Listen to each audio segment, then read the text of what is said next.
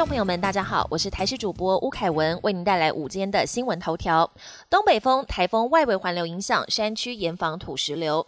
受到东北风和台风外围环流影响，中央气象局上午针对基隆和新北市发布大豪雨特报。基隆大雨下个不停，像是用倒的一样，车子经过都溅起水花，雨势相当惊人。另外，气象局也对台北市发布豪雨特报，宜兰则是大雨特报。周五下半天降雨可望趋缓。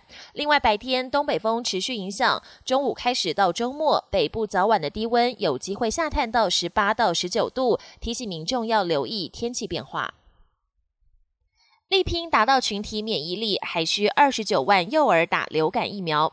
公费流感疫苗打不到，目前幼儿接种率未达标。卫福部长陈时中表示，越早达成群体免疫力，有助于降低重症发生，呼吁家长尽快带孩子打疫苗。卫福部疾管署最新统计，目前接种率超过三百六十四万剂，六十五岁以上与医事人员接种率都已十分接近目标，但幼儿只有百分之二十九点八，仍有差距。预估还需要约二十九万名幼儿打疫苗才会达标。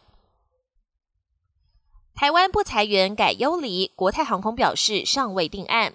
国泰航空裁员，港龙航空停止营运，交通部民航局要求妥善处理消费者权益。国泰航空企业工会表示，已经跟资方初步达成共识，改走优离方式，但国泰则表示尚未定案。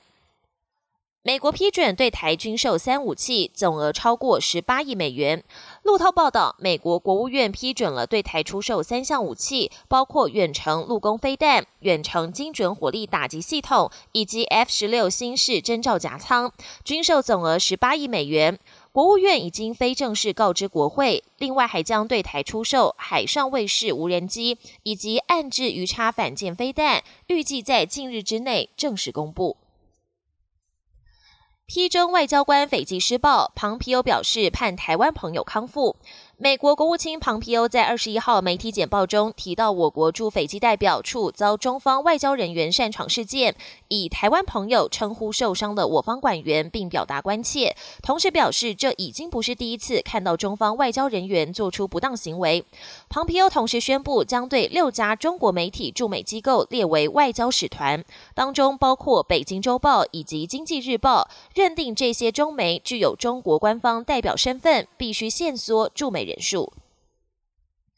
全球首例牛津疫苗经传巴西一名受试者死亡，巴西一名志愿者在参与新冠疫苗临床试验过程中死亡。这名死者生前接受的是由英国牛津大学和英国药厂阿斯特杰利康合作研发的新冠疫苗。